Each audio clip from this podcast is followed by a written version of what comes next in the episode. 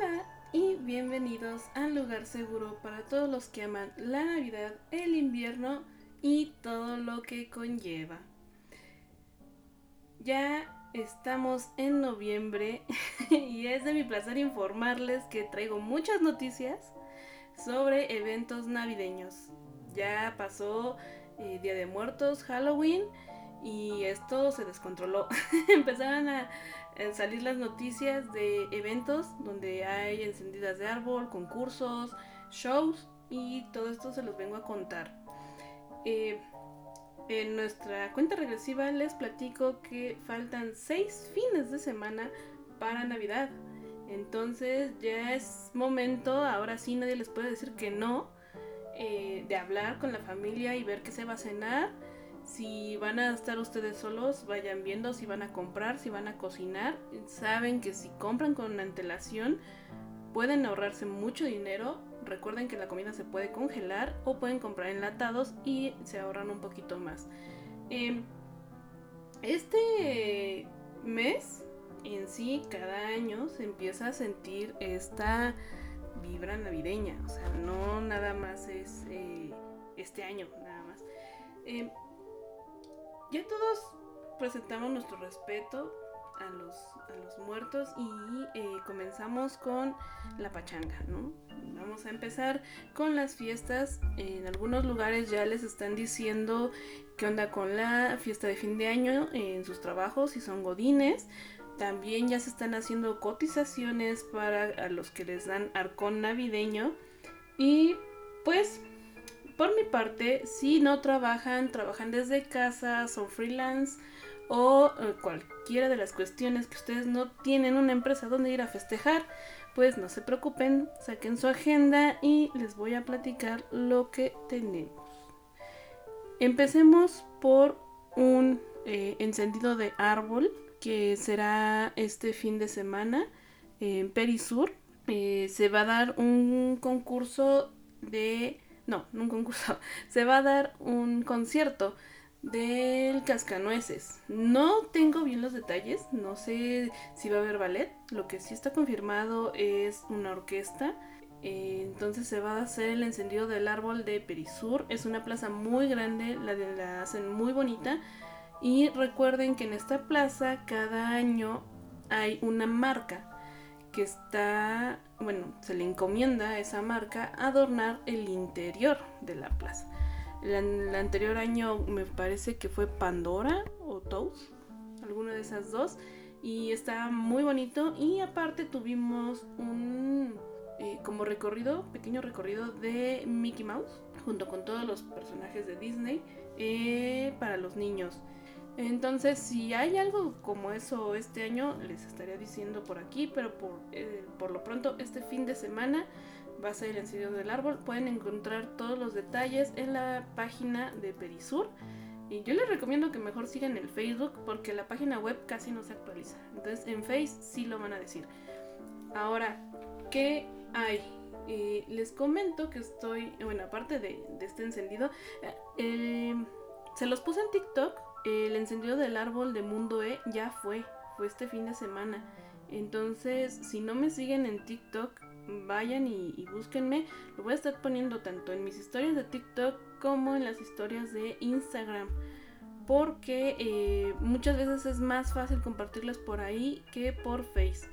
Pero bueno, síganme en las tres y procuraré estarlo subiendo en las tres plataformas. En cuanto yo me entere de que va a haber un encendido de árbol o algo así, no me voy a esperar a, que haya episodio y yo les voy a subir toda la información. Pero bueno, eh, hay eventos, hay eventos a los que todavía tenemos tiempo de ir. Y empezamos con uno que no es cristiano, no tiene nada que ver con Jesús, Cristo, ninguna religión, nada de eso. Y es un evento que se va a centrar en Yule, Yule o como ustedes prefieran decirlo, es un espectáculo para toda la familia donde se van a presentar diferentes shows y actividades. ¿Qué shows y qué actividades? Pues va a haber danza árabe, música, combate de caballeros, combates escoceses, fotos con aves rapaces, un baile de princesas, una villa de duendes de Navidad, y además habrá venta de artículos. Estos artículos son inspirados en la época tanto medieval como eh, vikinga. Aquí como que se mezclan cualquiera de las dos. El chiste es el culto a lo que antes era Yule o al solsticio de invierno. Eh, ¿Qué se puede encontrar en lo que se va a vender? Bueno, puedes encontrar duendes, hadas, espadas, ropa, mucha ropa. Y eh, bueno, comida también. Hay, me parece que también va a haber puestitos de hidromiel, que es el abuelito de la cerveza. Pero eh, esto no, estoy muy segura. Pero supongo yo que sí, porque eh, quien lo organiza casi siempre lleva esto. Va a haber gente disfrazada de este. De, este, de esta época también va a haber gente disfrazada con indumentaria eh, pues sí más invernal para que ustedes puedan disfrutarlo y cualquiera puede entrar. ¿Dónde va a ser esto? será en el ex convento del desierto de los leones el día 11 de diciembre, con un horario de 10 y media a 5 de la tarde. La venta de los boletos ya está, es por medio de Boletia y tiene costos desde 200 pesos para público general y 100 pesos para adultos mayores y personas con discapacidad. Vayan, chequen la página, eh, hacen muchos eventos, o sea, no nada más va a ser este, eh, hacen varios. Eh, entonces, dense una vuelta. Si no pueden ir, igual síganlo en sus redes sociales, suben muchas fotos bastante interesantes y también, bueno, se enteran de todos los eventos que van a ver, porque a veces hacen junto con esto pequeños bazares en, la Ciudad de México. ¿Qué más tenemos? Pues en la Ciudad de México podemos adicionar algunos shows navideños. En episodios pasados les estuve platicando de algunos que ya podían comprar. Y ahorita ya salieron más. Empecemos por la obra teatral Un reencuentro con la Navidad. Es una obra que se sitúa en el año 2025 donde nadie quiere celebrar la Navidad, pero hay un niño con mucha fe. Él puede hacer que cambie todo o que no cambie nada. Es una comedia, eh, se centra obviamente en la Navidad, es una Navidad para los niños y será presentada únicamente el 27 de noviembre a las 4 de la tarde en el Teatro Coyoacán Enrique Lizalde. Los precios son de 330 pesos y aún hay boletos en primera fila para que corran a comprarlos. O sea, yo vi boletos en las primeras 10 filas, entonces corran si es que quieren, si es que les gusta el teatro, apoyen el teatro. Eh, y bueno, sirve y en estas fechas Coyoacán se pone hermoso con sus decoraciones, entonces váyanse a dar la vuelta. Si quieren algo más musical, eh, hay conciertos sinfónicos en la UNAM. Con la Orquesta Filarmónica de la UNAM en su tercera temporada, tendrá un concierto navideño en la sala de. Esto es en la Avenida Insurgente Sur 3000. ¿Qué precios? Pues bastante accesibles porque van desde los 200 pesos hasta los 400. ¿Qué día? Es única fecha, el 10 de diciembre. Eh, los boletos están disponibles en boletoscultura.unam.mx o en taquillas de la sala Nezahualcóyotl. Aquí, ojo, si eres alumno, exalumno, maestro o algo relacionado con la UNAM, tienes descuento. Y según lo que yo vi en internet, tienes el 50% de descuento, entonces el de 400 pesos te puede salir en 200 y el de 200 en 100. Entonces aprovechen. Mm, desconozco si hay descuentos para estudiantes en general. Eh, sería cuestión de preguntar en la taquilla o pueden marcar a la sala de Zahualcoyot y ahí les informan. Pero bueno, de todas formas no se me hace un precio caro porque eh, pues tienes a toda una orquesta y un coro trabajando para ti y pues por 400 pesos es, eh, excelente. Tenemos otro que yo creo que este es uno de los más esperados. ¿Por qué? Porque el año pasado nos lo trajeron a la Ciudad de México y la rompió. Todo el mundo hablaba de él, los influencers fueron invitados. Eh, yo no pude ir, pero lo que vi se veía espectacular mucho show, mucha música. ¿Y de qué estoy hablando? Pues de Navidalia. Navidalia es un show que se originó en Guadalajara, pero eh, se trajo a Ciudad de México en Santa Fe. Eh, les cuento qué es, por los que no, no lo conocen. Y bueno, ya muchos saben que esto todo es temático. La comida, las bebidas, la música, todo es temático. Se divide en mundos y tiene muchos shows y actividades dentro de esos mundos. Eh, los mundos que maneja este... pues vamos a llamarle parque. Este parque son el mundo europeo, el Medio Oriente, el mundo nórdico y Posada Mexicana. Obviamente cada actividad en cada mundo es muy diferente, pero en general podemos encontrar danza, música, decoraciones propias de cada mundo, eh, con la diferencia de que en la posada mexicana habrá venta de tamales, atole, buñuelos y obviamente se, van a romper piñatas. ¿Qué más hay? Pues bueno, eh, para esto les platico que hay dos tipos de boletos el boleto general y el boleto Comfort Pass. El boleto general de adulto te incluye el Canticorum, que obviamente es un lugar donde hay coro, espectáculo de la Gran Posada, el espectáculo de Medio Oriente, el espectáculo del Gran Árbol, la Navidad inmersiva en Tecnolite, esta es con muchas luces, se ve bastante interesante la verdad. La plaza, que mm, aquí es... Em, pues es como ir a un kiosco, pero está totalmente adornado. La travesía del mundo nórdico, esto es por parte de City Banamex. El mercado europeo, que evidentemente venden muchas cosas. El gran árbol, el nacimiento, que este es un nacimiento gigante. Eh, zona infantil, que son pues juegos y actividades para niños pequeños. O sea, yo creo que menos de, de 12, 13 años. Y eh, hay photo moments, que bueno, esto es obviamente fotografías que puedes tomarte, no, que te toman y eh, son pues de una muy buena calidad. Hay instalaciones artísticas, te incluye la música en vivo, personajes caracterizados. Ah, esto, eh, donde ustedes vayan va a haber gente caracterizada dependiendo del mundo. Por ejemplo, en el mundo nórdico vas a poder encontrarte vikingos, que te van a contar cómo era la Navidad.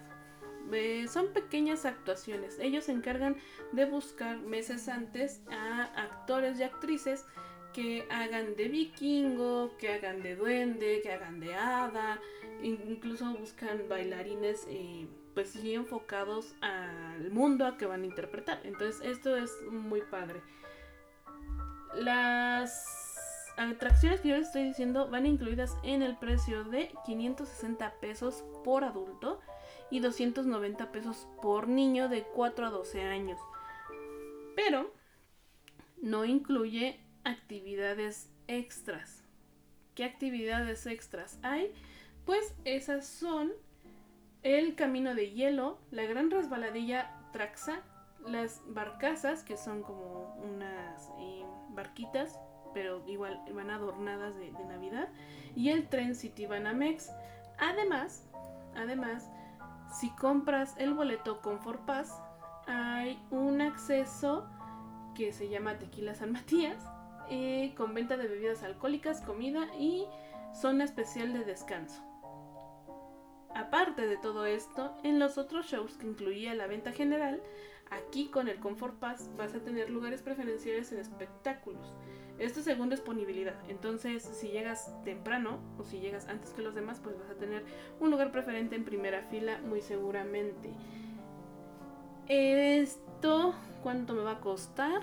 Pues el Comfort Pass por adulto te cuesta 1360 y por niño de 4 a 12 años te cuesta 770. Entonces, si vemos una diferencia, es casi el doble, un poquito más del doble en cuestión de niños, pero eh, pues si tienes un acceso a diferentes zonas y además lo que yo te recomiendo es que si compras el Comfort Pass pues desquites y utilices todas las atracciones que te incluye, que es el camino de hielo, la gran resbaladilla, etc. ¿Por qué? Porque en el boleto general es opcional, si lo quieres pagar o no. Pero aquí ya te lo están cobrando, entonces hazlo sí o sí, tú llega temprano. Esto, todo esto es en Guadalajara. No se me eh, vayan a confundir. Esto es en Guadalajara, pero, pero, hoy que estoy grabando esto, 7 de noviembre, a las 8 o 9 de la mañana, nos dieron la noticia de que ya va a salir la preventa también para Ciudad de México. Pero primero les digo que eh, las fechas de Navidalia Guadalajara serán desde el 6 hasta el 26 de diciembre. El único día desde el 6 hasta el 26 de diciembre que no va a haber Navidalia es el 24. Pero de ahí cualquier día está disponible. Es venta general. Aquí ustedes pueden eh, agarrar el Comfort Pass o el boleto general y que yo les manejaba los dos costos diferentes. Cuando salen a la venta, pues los de Guadalajara salen el 9, el 9 de diciembre, 9 de diciembre, el 9 de noviembre, de noviembre a las 11 de la mañana. Entonces, apúrense. Hay preventa, sí, hay preventa para Banamex. Hay meses, sí, hay 3, 6 y 9 según su página. Ahora, ¿dónde va a estar en México? En México lo vamos a tener en para la Alameda Poniente, esto es en Santa Fe. Lo vamos a tener a partir del 7 de diciembre hasta el 30 de diciembre. Aquí se nos alarga un poco más. De igual manera, el único día que no va a haber es 24 de diciembre. ¿Qué precios van a ver? Ahorita les digo, pero esta preventa sale el 10 esta es la preventa y la venta general es el 11 de noviembre. ¿Cuánto nos va a costar ir a Navidalia en Ciudad de México? Pues yo pensaba que iban a ser los mismos precios, pero resulta que no. No va a ser así, nos subieron un poquito más el costo. No sé por qué, la verdad es que el año pasado me parece que hasta estuvo un poquito, un poquito más barato eh, aquí en la Ciudad de México. Pero, eh, bueno, casi incluye lo mismo. por ejemplo, la división de boletos es la misma. Hay general y hay confort. Pero aquí el general te cuesta por adulto 800 pesos y en niños de 4 a 12 años te cuesta 450 pesos. Diferente a los 290 eh, que son en Guadalajara. Ahora, ¿qué te incluye aquí? Pues te incluye todos los accesos al Canticorum, al espectáculo de la Gran Posada, alberca de pelotas, Navidad inmersiva, la plaza, travesía del mundo nórdico, mercado europeo, el gran árbol. Si ustedes se dan cuenta, son las mismas. Donde yo vi una diferencia fue en el Comfort Pass. Y agárrense, porque en el anterior el Comfort Pass costaba 1360, pero aquí por adulto nos cuesta 1600 y por niño 790. Entonces, que me incluye este precio de 1600, pues te va a incluir todas las atracciones del boleto general, además del camino de hielo y la gran resbaladilla. Estas ya son menos atracciones que en el otro. ¿Qué más te incluye? Pues te incluye el acceso a una zona confort de la posada mexicana en el mundo europeo y te incluye rueda de la fortuna.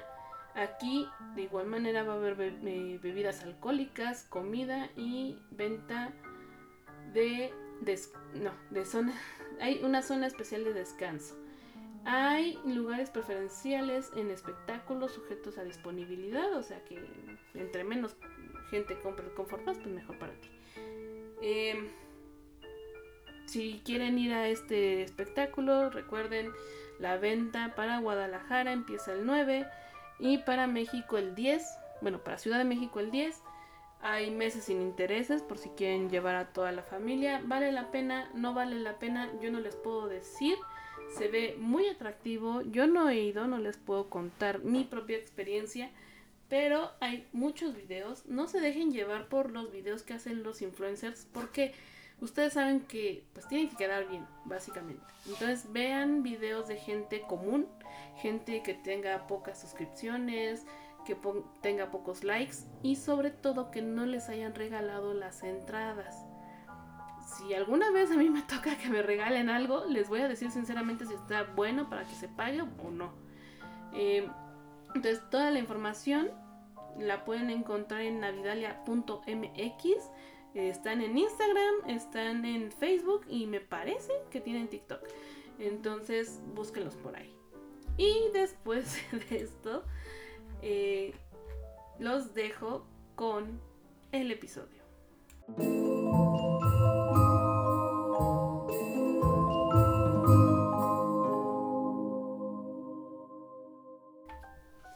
Muchos sabemos que el ponche y la sidra son bebidas tradicionalmente que se beben en fiestas decembrinas. Pero hay una bebida que aunque se consume todo el año, en esta temporada se vuelve algo totalmente diferente. ¿Por qué? Porque hacen variaciones y son variaciones bastante interesantes. Que aunque no te guste la bebida, deberías de darte la oportunidad de probarla al menos una vez en tu vida.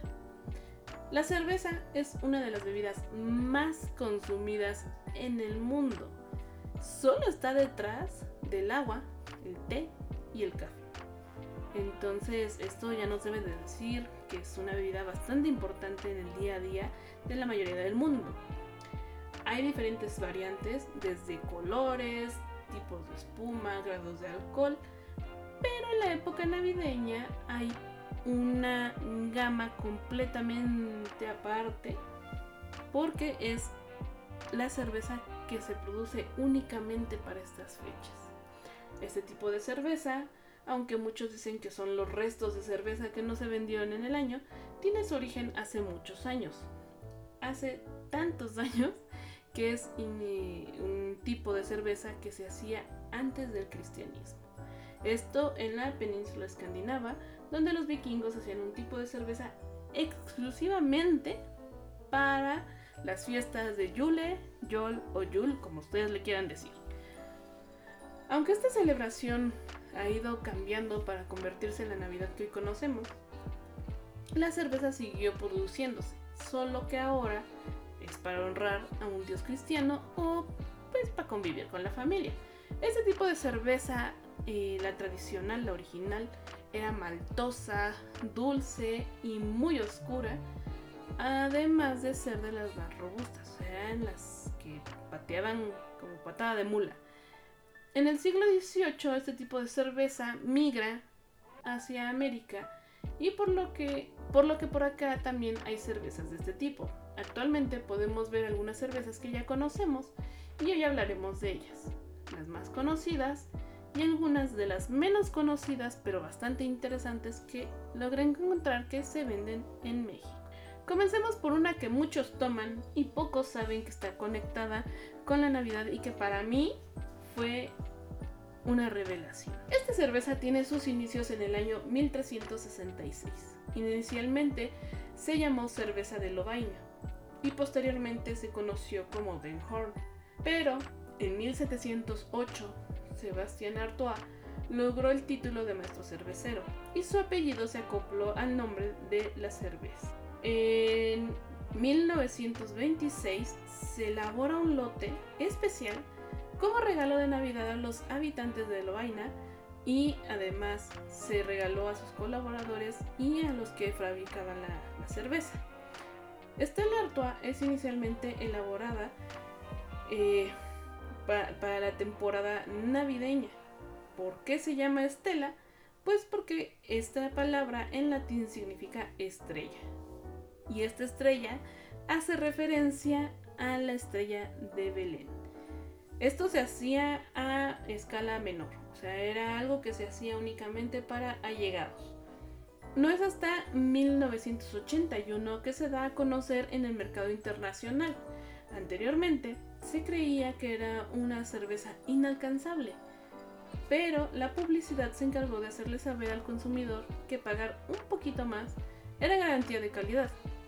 Pero toda su publicidad cayó cuando se le, asoció, con los hooligans, un grupo de choque europeo. Esto es más conocido en el fútbol porque eran personas muy muy fanáticas y sí causaron bastantes destrozos, muertes y heridos en Europa. Entonces, pues volvió la publicidad al rescate y finalmente logra colocarse como una cerveza de estatus, sirviéndose en un cáliz, ya no en un tarro como sería lo común. Este cáliz hace que tenga un poco más de fachada de que es una, una, cerveza de calidad y de estatus. Muchos dicen que Stella Artois es el Starbucks de la eh, cerveza porque únicamente estás pagando el empaque. Otros la siguen defendiendo porque es una cerveza que se lleva bien con todo. Es una cerveza tipo lager o euro lager con 5 grados de alcohol y es un tipo bastante suave, con poco alcohol, pero bastante cuerpo, además de un color dorado. Eh, suele ser muy refrescante tiene una espuma prominente que le da un toque al final eh, que es una cerveza perfecta para un buen aperitivo. Amada por muchos, indiferente para otros, Stella Artois tiene su origen en la Navidad y aunque su maridaje no va enfocado a la cena de Navidad, la incluye aquí porque su origen es navideño. Esta otra cerveza es una que todos conocen, fabricada en México del tipo Lager Internacional. Generalmente esta Lager Internacional es menos amarga, es más común en América, es menos pesada que las cervezas europeas comunes y en esta edición tenemos una Red Lager o bien se puede clasificar como una ámbar americana. Es del grupo modelo con, con 5.3 grados de alcohol. La etiqueta roja con dorado nos recuerda a los típicos adornos navideños e incluso podría decir que este color metalizado en la etiqueta nos recuerda también a las piñatas.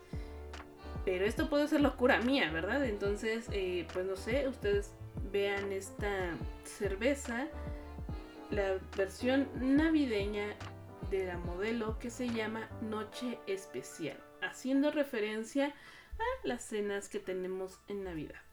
Esta cerveza estacional tiene un evidente color ámbar con algunos destellos rojos, una burbuja muy compacta en su espuma, con notas aromáticas a caramelo, frutas y tiene un ligero aroma a licor. Este eh, nota de caramelo no es que literalmente tenga caramelo, sino que muchas veces al tostar los granos con los que está hecho la, cerveza te da esa sensación de, quemadito de, acaramelado. Esto es casi como el caramelo del flan, ya ven que es más, más quemadito, no, no es un caramelo como tal que no se encuentras en una gloria o en una oblea.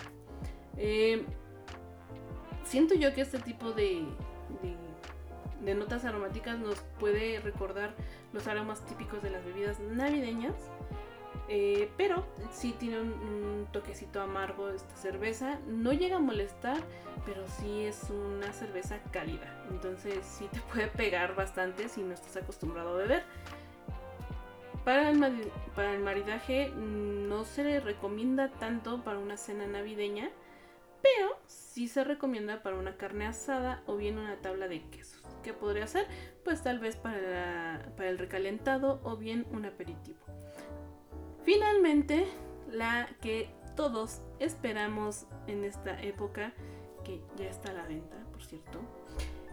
Nochebuena.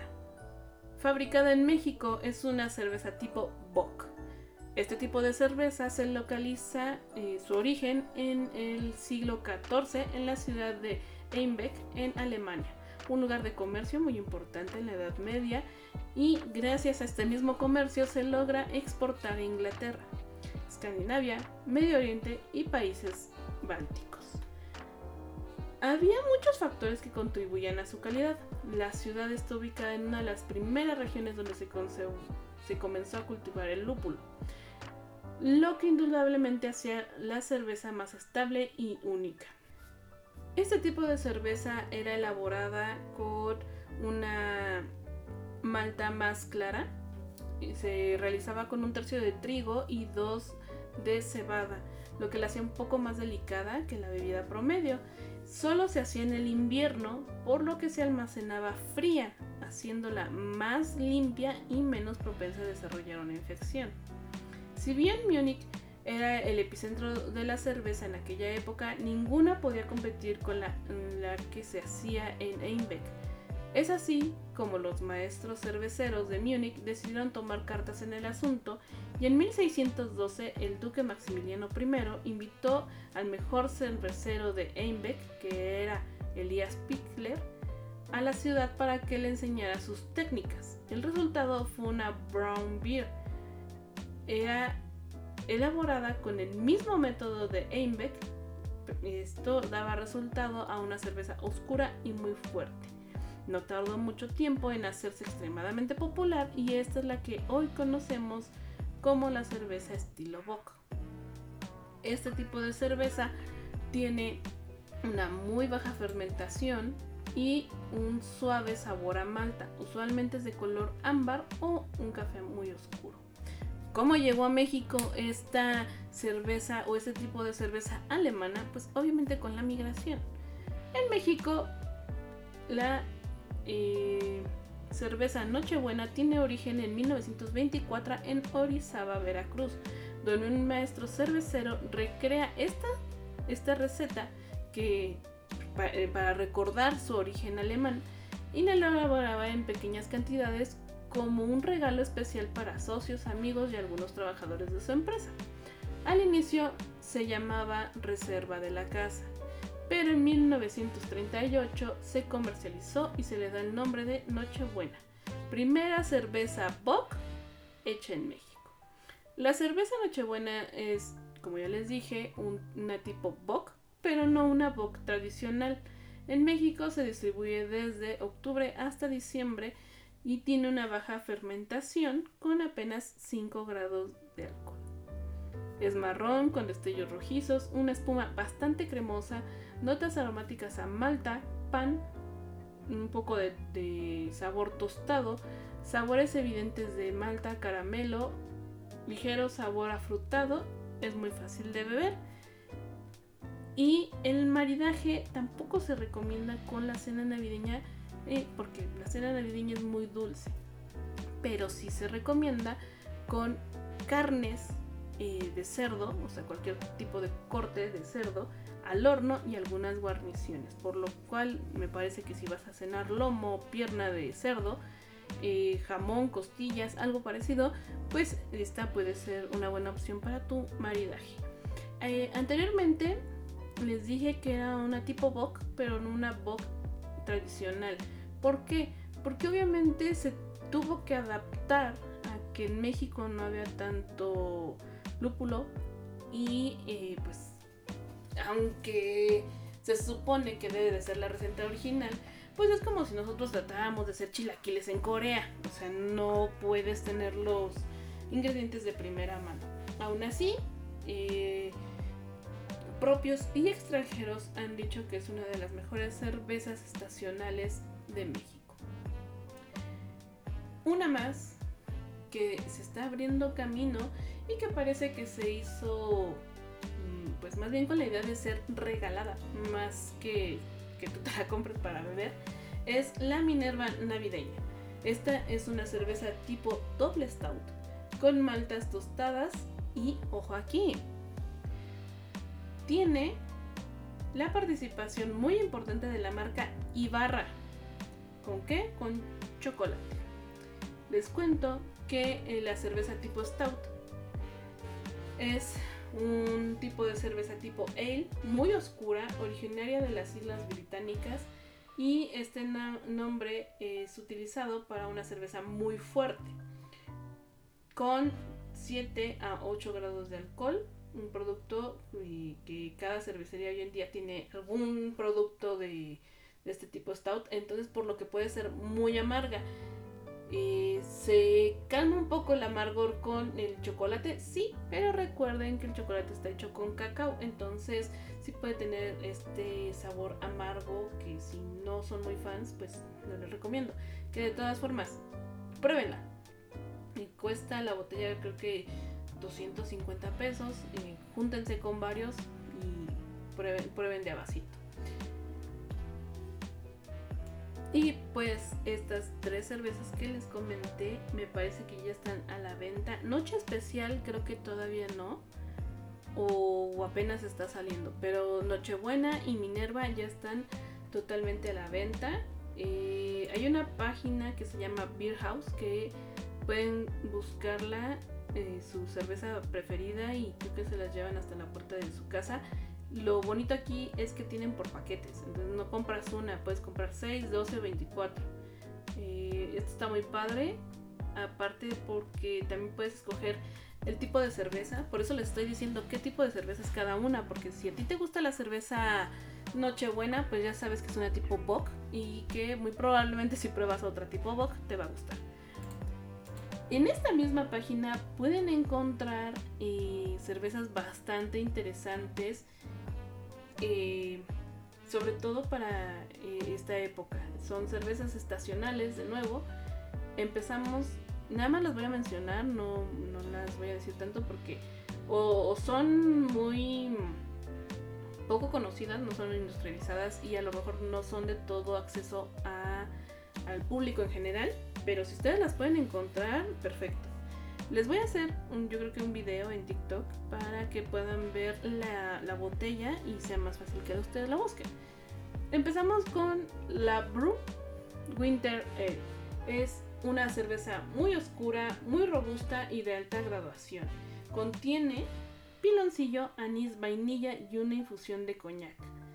Con esto a mí se me hace que es como una cerveza hecha con whisky. Pero eso es lo que a mí me llega al paladar. No sé ustedes, yo no lo he probado.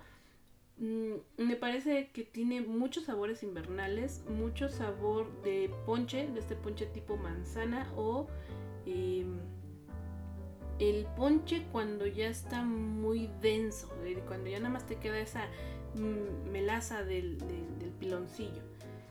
Eh, ¿Cuánto cuesta? Cada botella cuesta 63 pesos y esta la pueden encontrar en estación malta.mx. Parece que también está en Mercado Libre, pero la pueden buscar. Su maridaje está eh, centrado en plantillos navideños como pavo relleno o pierna adobada. Aparte de todo esto, es ganadora de la medalla de oro a mejor cerveza de temporada en la Copa Cerveza 2006. ¿Mm? Tenemos cervezas premiadas. La siguiente cerveza es una igual Winter Ale, que bueno, estas son de las cervezas de época. Esta se llama Chaneque Session. Cerveza rojiza de cuerpo ligero y elegante, con notas a caramelo, canela, ponche, miel, palanqueta, anís estrella, con un sabor a piloncillo y azúcar quemada. Eh, obviamente con esto del ponche tiene tejocote y caramelo, sensación suave y cremosa. Esta Dice únicamente que se puede llevar muy bien con la cena navideña. Me parece que es un poco más dulce. Si alguna vez han probado las cervezas eh, hechas con en su mayoría miel, me parece que puede ser un sabor acercado. ¿Cuánto cuesta? Esta está un poco más cara. Cuesta 100 pesos. Les recuerdo. Es de Chaneque Session Winter Ale. Le pueden encontrar en estacionmalta.mx. La siguiente es la cerveza Lefebvre Barbar, una Winter Bock. Es marrón oscuro con mucha carbonatación. Esto quiere decir que te va a inflar bastante eh, si no la sabes servir bien, evidentemente. Espuma abundante con buena retención, maltas tostadas, frutos, ciruela pasa con un toquecito de miel y cacao. Aquí dice que tiene un sabor especiado. Recuerden que una cerveza también puede tener eh, pimienta, entonces puede estar un poquito picosita o puede que no. Es una cerveza bastante alcohólica porque tiene 8.5% de alcohol y se recomienda para estofados sobre todo de res. Res en carne asada, en guiso, como quieran. O bien con un buen postre como lo es el buñuelo, los dedos de novia o el fondue de chocolate. ¿Cuánto cuesta? Esta cada botella cuesta 107 pesos y la encuentran en estacionmalta.mx. La siguiente es otra Labru. Esta es una Labru Porter, que es una cerveza café oscuro con notas aromáticas a tostado, pero ojo aquí, su sabor es a chocolate. Tiene bastantes, bastantes premios, como por ejemplo la medalla de oro a la Copa de Cerveza Mexicana del 2016, la medalla de bronce en el Abierto Michoacano, la medalla de bronce en Chihuahua Winter Beer Competition, la medalla de plata en el Abierto Michoacano 2017. ¿Con qué se lleva? Pues se lleva bien con carnes rojas. Lo que quieran que sea carne roja o bien postres de chocolate. Aquí yo no soy tan a favor porque si se supone que tiene un sabor a chocolate, ¿por qué me voy a comer aparte un postre de chocolate? Pero pues yo no soy sommelier, entonces no, no lo sé. Igual la encuentran en la estación Malta y esta tiene un costo de 60 pesos. La... Esta me sacó de onda. Eh, es una cerveza que es cerveza chela libre Sancho Claus, así se llama. Es una cerveza de aroma suave y sabor dulce gracias a sus ingredientes son sus ingredientes, pues es ponche navideño.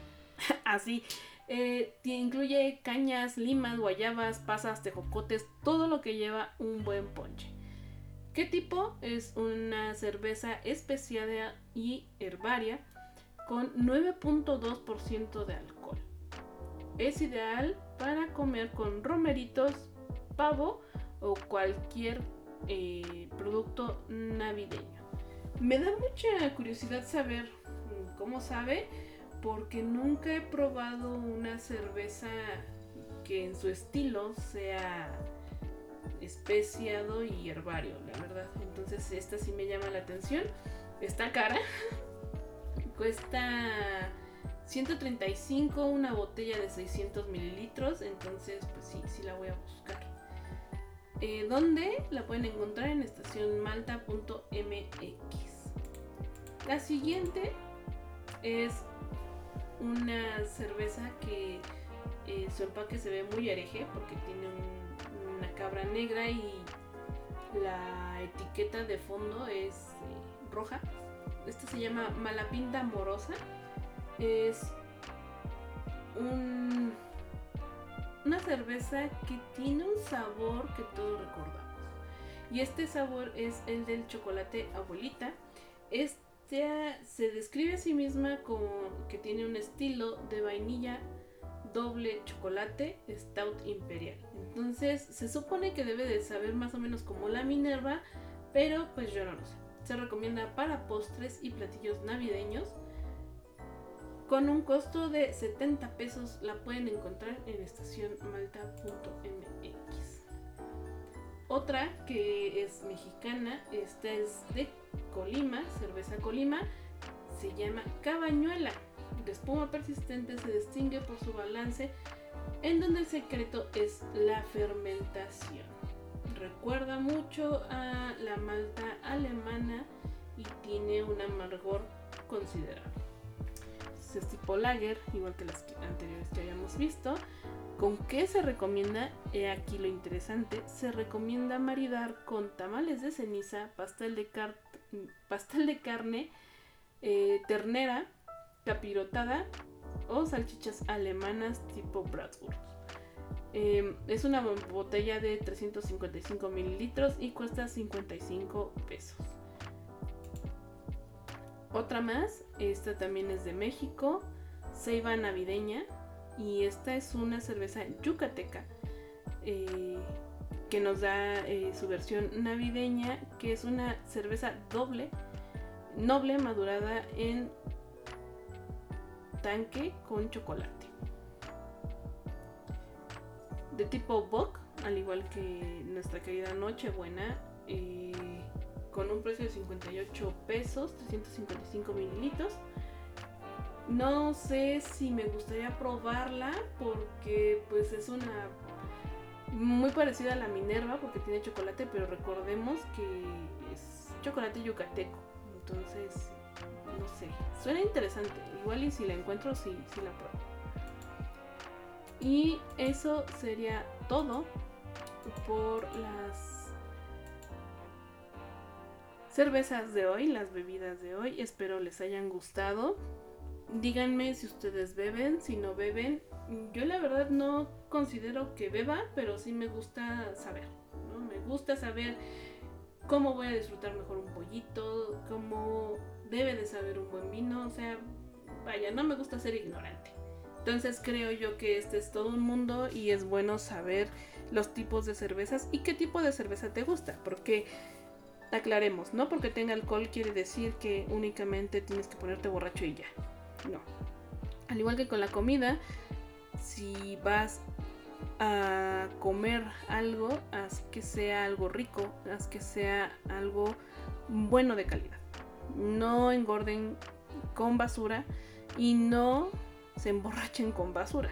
Hagan desde su paladar algo refinado. Yo no estoy diciendo que esto tenga nada que ver con el dinero, es más bien que ustedes no se compren una caña de oro solamente para ponerse tontos. Más bien aprendan a que pueden encontrar el placer en pequeños tragos, que esos pequeños tragos sean de calidad.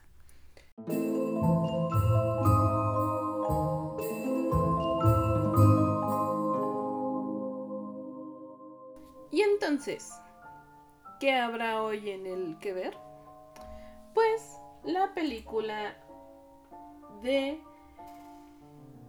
Los fantasmas atacan al jefe o Scrooge, que es de los años 80.